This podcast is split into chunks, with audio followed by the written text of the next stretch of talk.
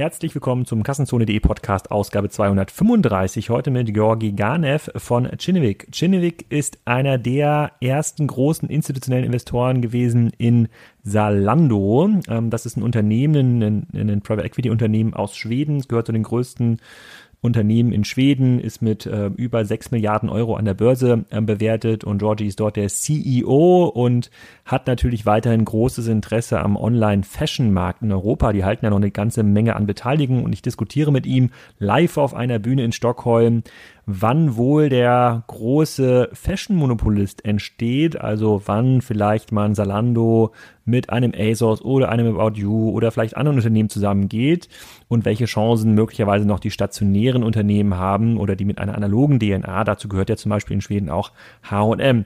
Georgie ist extrem redegewandt und hat ein paar spannende Antworten äh, parat. Der Podcast ist auf Englisch, ähm, der Sound ist aber sehr gut, die Bühnentechnik hat super funktioniert in Stockholm und wird auch heute wieder präsentiert von Payback, das ist ja unser Hauptsponsor bei Kassenzone. Und immer wenn ihr Kassenzone hört, sollt ihr auch ein bisschen an Payback denken und sagen, hm, habe ich heute schon wieder meine Payback-Karte genutzt. Die haben neue Partner mit Bauer und Klingel und gehören dann zusammen mit Conleys Impressionen, Tausendkind Mirapodo und Herrnausstatter und vielen anderen mehr quasi auch schon zu einer Art Fashion Loyalty Plattform. Ähm, die können da also auch ein ganzes Wörtchen mitreden und sehen dann live in ihrem Loyalty Programm, welche Fashion-Anbieter eigentlich gut funktionieren. Die Vielhörer unter euch wissen das, dass äh, Payback sich selber zu den Top 5 E-Commerce-Marktplätzen in Deutschland zählt und äh, 31 Millionen aktive Kunden hat auf einer 12-Monats-Basis äh, und in Summe über 650 E-Commerce-Partner. Also da passiert eine ganze Menge. Solltet ihr daran mehr Interesse haben, äh, sprecht mich an, beziehungsweise schreibt direkt an Payback. Die finden sicherlich mit Kassenzone, äh, mit dem Bezug Kassenzone und euch einen extrem spannenden Deal. Vorher hört euch aber noch mal ganz genau an, was Georgie äh, zur, zum Thema Fashion-Monopol in Europa zu erzählen hat. Viel Spaß! Thank you very much, first of all, for inviting me. So, my name is Georgi Ganev. Uh, I'm the CEO for Kinnevik. I've been in that position for about a year, started in January last year. Um, if we go way back, I was actually fosters within the, the group of Kinnevik. I joined Tele2 in the beginning of 2000, and then I worked for some various companies in the group, being outside the group, being CEO for, for one of uh, the larger e-commerce player in the Nordics, uh, and then I joined Kinnevik. Uh, so basically, what we do at Kinnevik, we are an 85 soon young years young company, investment company, founded in 1936, and we invest basically in um, four sectors: TMT, e-commerce marketplaces, financial services, and healthcare. Uh, and we are proud of, of being part of building companies rather than just investing in companies and being close to our investees. Uh, we have always been uh, challengers, so we like to back challengers. Goes back to when Kinnevik um, challenged the monopoly within media and later telecom in, the Nordics, created companies like uh, MTG uh, and um, Tele2 uh, also being pioneers of e-commerce, very early investors of Zalando. And today, as I said, we expanded into other other sectors. And also the culture of Kinnevik and Kinnevik companies has always been to be very entrepreneurial. So we've had also successful spin-outs from the company. So from MTG, uh, today we have seen companies like Metro, Qliro, obviously, and others. So it's also part of this entrepreneurial spirit that we have in the company. How many capital is uh, Kinnevik uh, managing? Uh, we have today a portfolio value um, as of today um, of roughly, I would say, 80 billion SEK. 80 billion, uh, 8 billion euros, yeah, yeah. Uh, more, more, or less. Yeah. And uh, did your e-commerce uh, venture started with Zalando, or did you uh, do some e-commerce? No, much before? earlier. Much earlier. Uh, I think we were definitely the pioneers uh, within MTG when CDON.com was basically a, a internal project within within MTG. Oh, okay. so that was when was it? That was in the early days. Um, I mean, I would say maybe Marcus or Matthias knows that. 1999. 1999. the, the internet was around here in e-commerce, uh, 1999 already. Yeah. It's uh, it's, it's and of course, Zalando will be part of um, uh, since the early days we're one of the first investors. What was your investment hypothesis in uh, in e-commerce, uh, especially uh, around like the 2010s, 2011 when Zalando became more important? Uh, because uh, you missed, I think, the first uh, the first speech. Um, there was like a shift in in the perception of retail models in e-commerce. So it was uh, uh, in 2008, 2009. There was like a big, uh, big hope that there will be a lot of um, category killers online, fashion, mattress, bikes, whatever.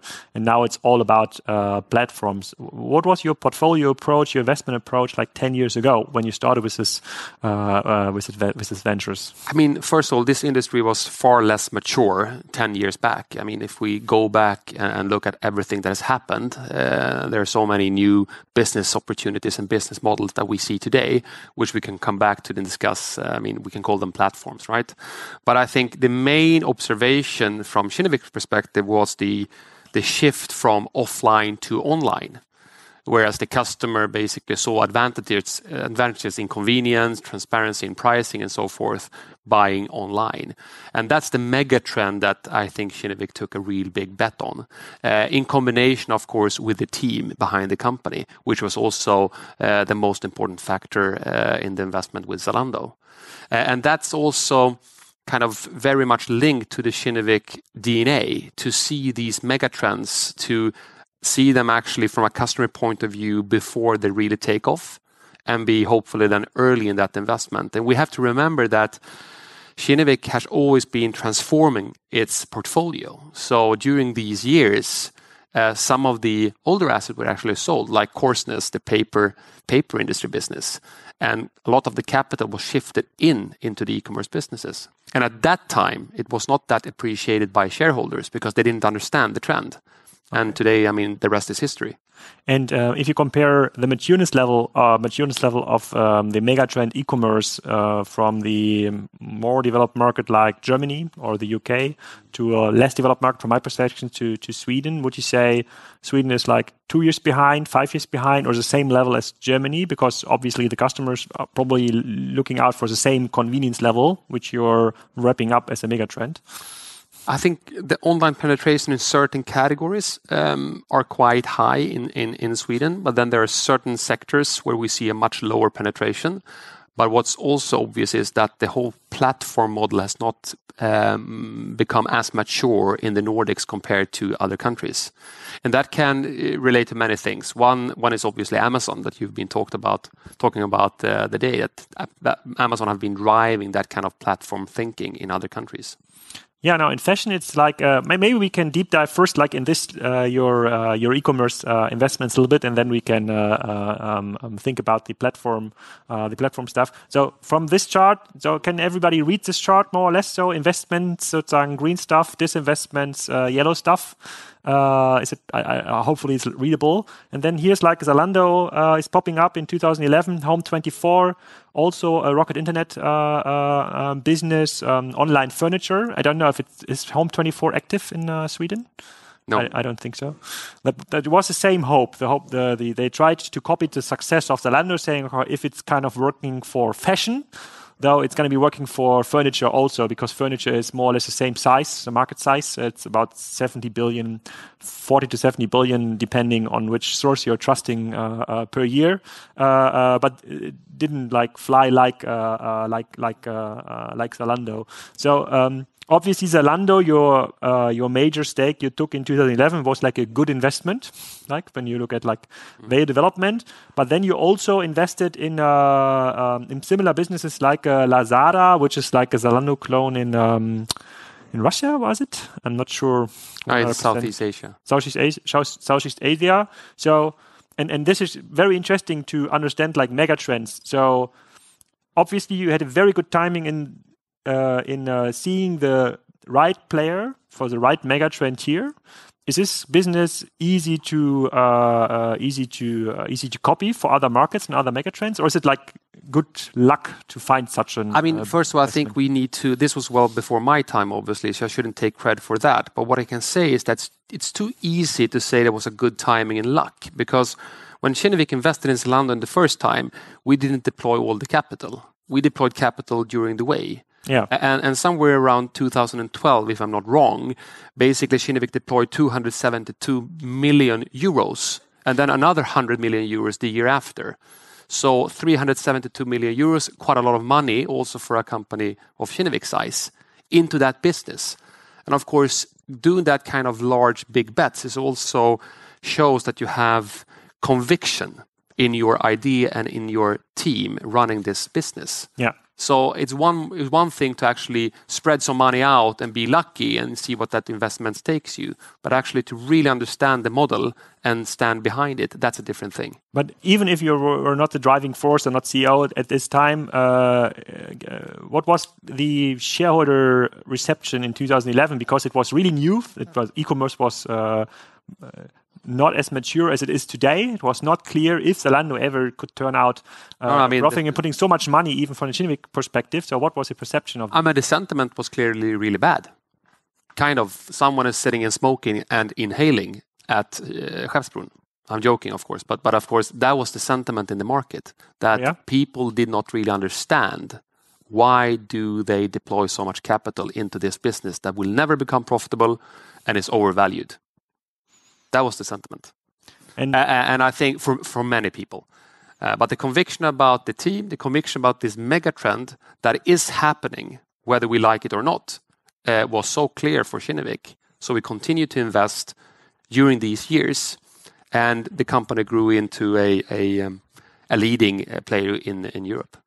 Yeah, yeah, pretty much leading player. What, what, what? Uh, and and it's interesting you're bringing up Amazon. Though what we're seeing with Amazon is uh, in their in their uh, playing field, let's call it like marketplace uh, playing field, it seems to be winner takes it all market. And uh, when we discuss with um, other stakeholders of the fashion industries, with the people from ASOS or About You, the industry, there's some belief that it might be the same for fashion because right now there's a, a couple of uh, online players putting a lot of money in um, customer acquisition on Google, Instagram, Facebook and they say, okay, uh, the only thing in e-commerce where we really earn money is to build monopolies. So even if it's from a cartel perspective, not really uh, wished. So it, it makes sense from an investment perspective. Do you see uh, a trend or like a, a, movement into the direction that you try to uh, try to build local monopolies, as we're seeing right now with delivery, uh, food delivery services,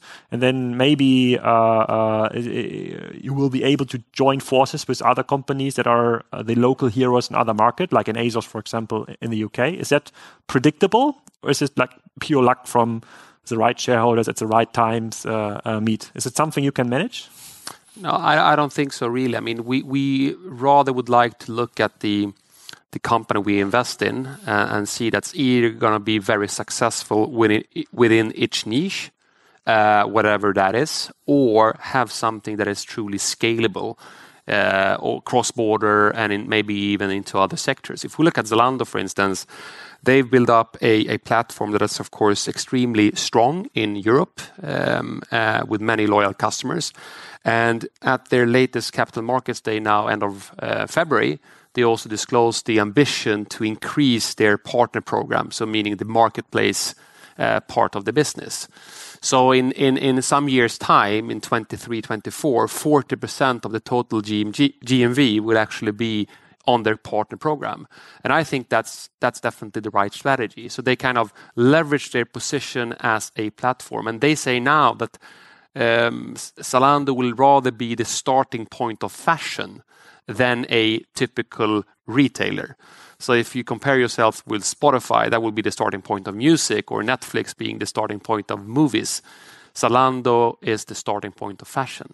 And of yeah. course, that, that's, a, that's a big bet. But, but I think when you are Zalando, and you have that many customers and also traffic coming from unpaid sources.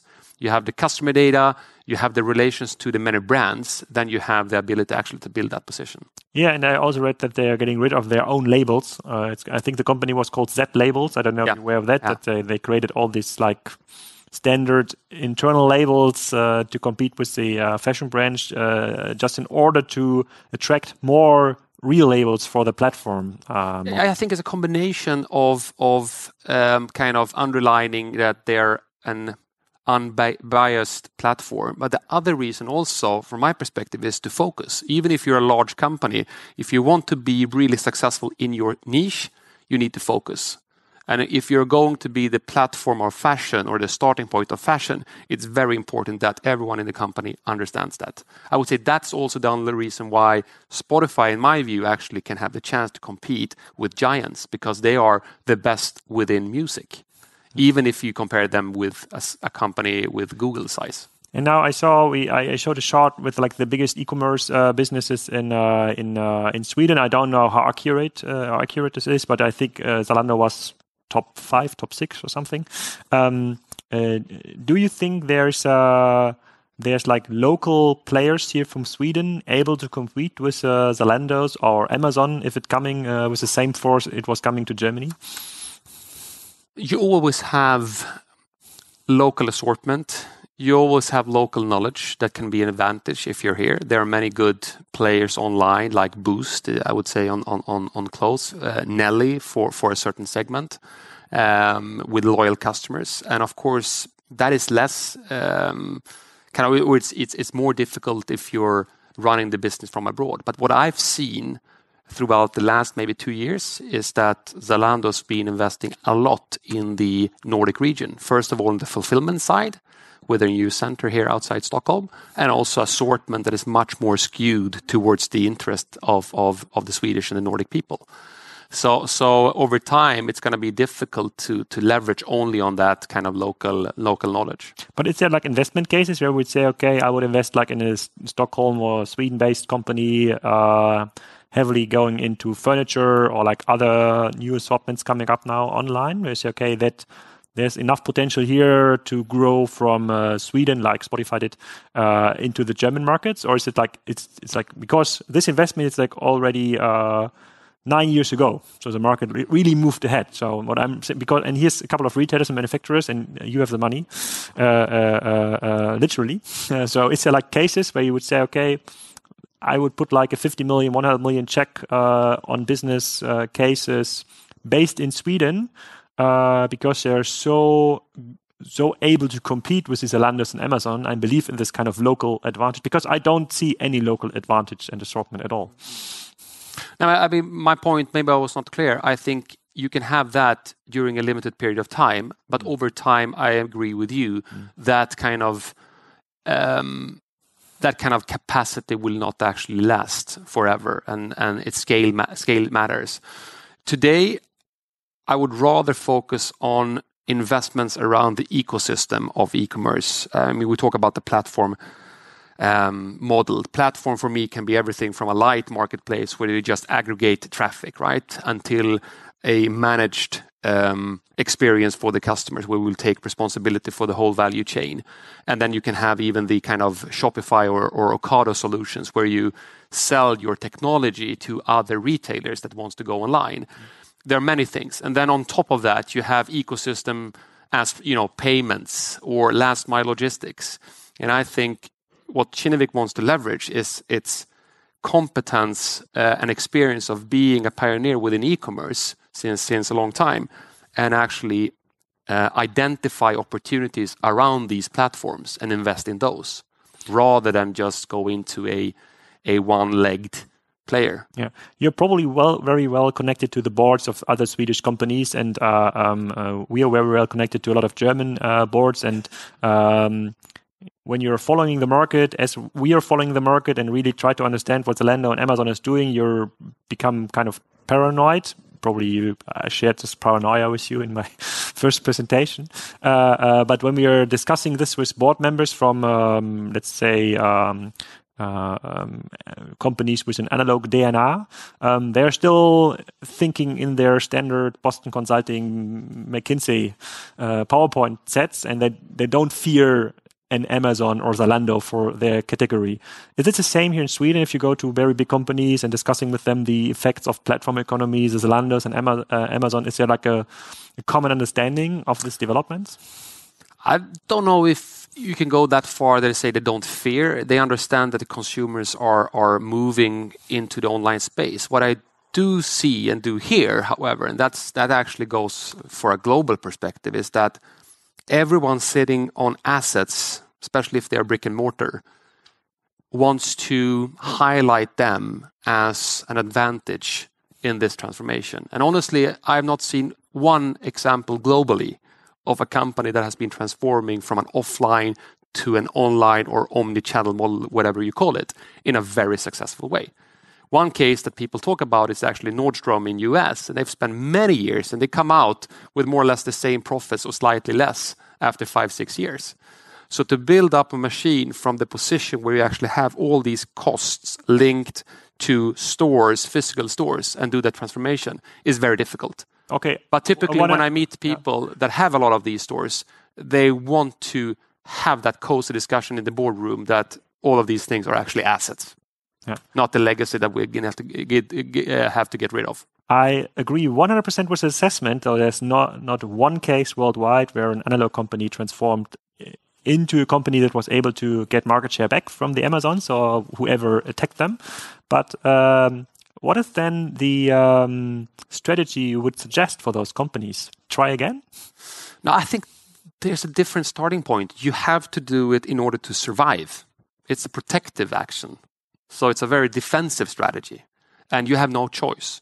And I think the opportunity for the pure players is actually to capture that window of opportunity where the offline players are actually still running around in circles with the consultants, as you referred to, and cannot really take that decision. That's your sweet spot. And I think if you look at Zalando, that's what they did until the large offline retailers started to realize that maybe online is just not a thing that will go away, but actually a way that customers prefer shopping. So so so um, I think that that is that is um, that is what we've seen, and we will see it many more times now since the platform model will develop. Yeah.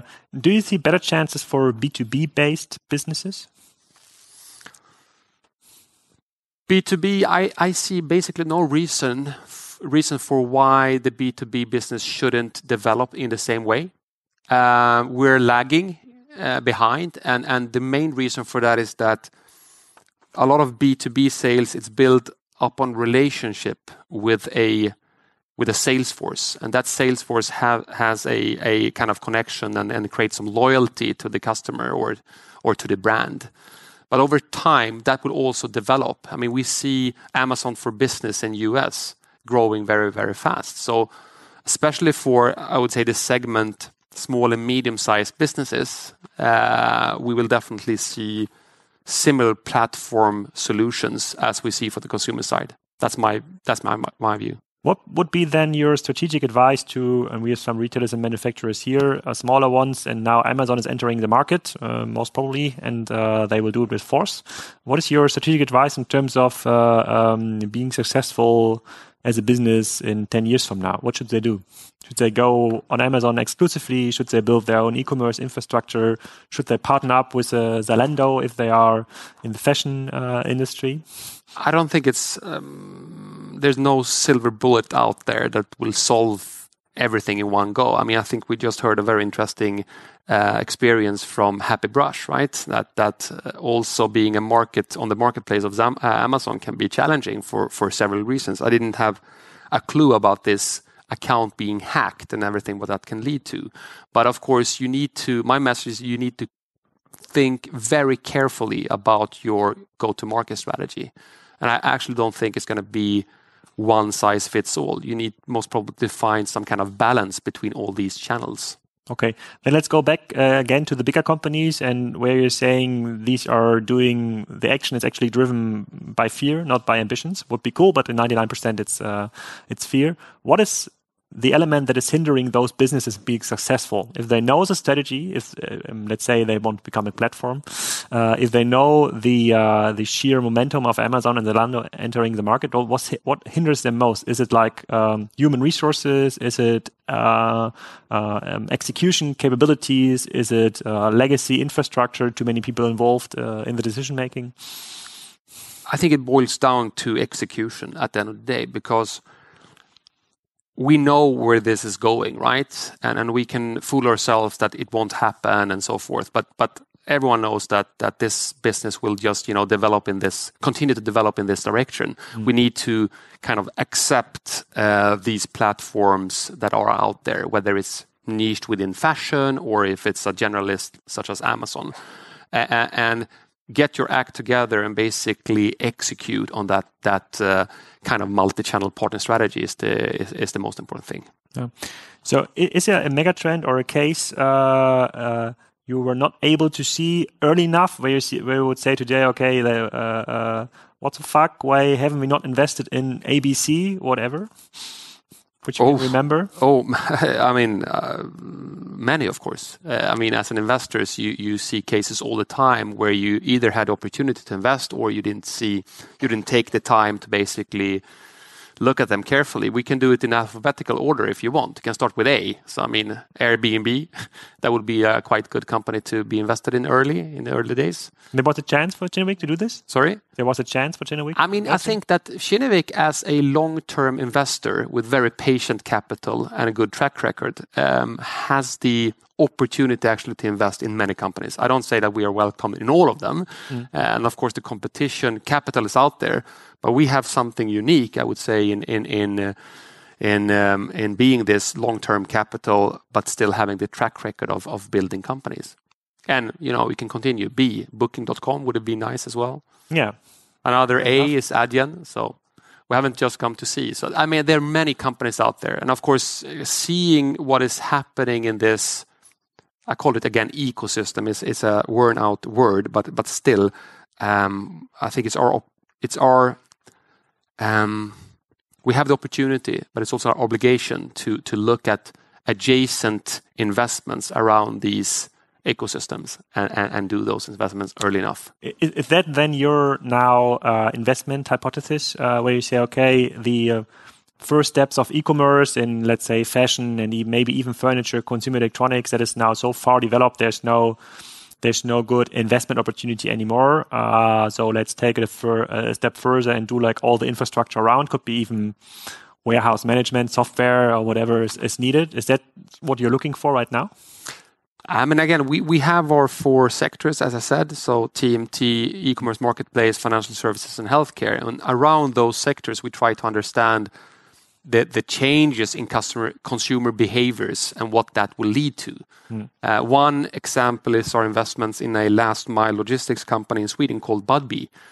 Uh, I mean, we all know that last mile logistics is key to drive a high customer satisfaction. And with our knowledge of that and with our insight within e-commerce, we thought it would be interesting to actually make that investments. We have continued in that space uh, and invested in, two basically online grocers. So Kolonial in, Norway and Mathem in Sweden. And the same thing there. I see that from a different point of view. Maybe that model is not scalable um, cross-border, but when you build that customer relationship and a local last mile logistics, it's more like an infrastructure play. Mm. You have 20 houses on a street, and if you actually serve 10 of them with food deliveries maybe once a week, you have built up a relationship that is very difficult for the second, third, and fourth player to actually capture. So, so it's either that being very kind of rings fenced where you do your investments that is interesting for me, or you find a asset light model that you can scale globally without that is not as capital intense. Uh, so, so we have clearly now taken a few bets during last year and early this year to um, continue invest in this space. Yeah. So if you're saying that uh, the biggest risk for um, older company is not finding the right way into execution, so even if there are the correct assets, what would you say then the biggest risk for a company like Zalando uh, when you're looking into the next five to ten years? Uh, clearly, two risks uh, or two challenges, I would say. First of all, when you're growing your company, how do you keep your entrepreneurial spirit? How do you keep this fast uh, decision making in mind? Uh, and I, am very impressed when I meet with the founders of Zalando and, and hear how they kind of talk about the, the culture. And that's, that, of course, you need to have that tone from the top. But how do you kind of, kind of implement that culture and nurture that culture in a very large organization with layers of, of, of management and so forth? That's one thing. And Zalando is doing it still well? Uh, I mean, I think Zalando is, if you look at their numbers, uh, they're still a very impressive uh, company. I think they do well on the on the cultural aspect as well for being so large. But it's a it's a big challenge to keep that speed when you have new players coming up. The only thing you know with the new players, unfortunately, uh, luckily, is that they will also become large one day and then they will struggle. But the second thing is focus. Because I also think that it's it's easy when you grow to kick off so many different initiatives because you have the opportunity. You either have the cash flow or you have the the venture capital coming in, whatever it is, right? So you can kick off all these things. And to prune your business, to constantly basically shut things down that do not work is is also a challenge. Uh, and of course, when you have a larger organization as well, that that many people want to protect their own kind of projects and businesses, that is something that I see companies uh, struggle with.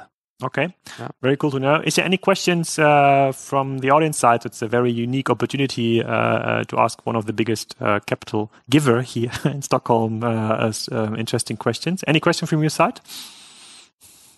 It's not so unique. They can call if they want. Yeah.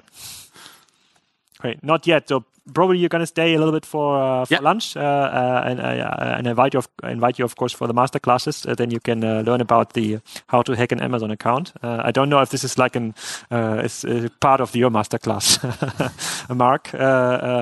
Thanks a lot for your time. Thanks a lot for sharing your uh, insights on uh, Zalando and the market and the um, uh, and the investment view on Kinnevik. It's, from my point of view, one of the most interesting cases to see how this market is um, um, developing because there's now some bigger players around. And I and I guess there will be some joint ventures in the future to earn more money out of out of this.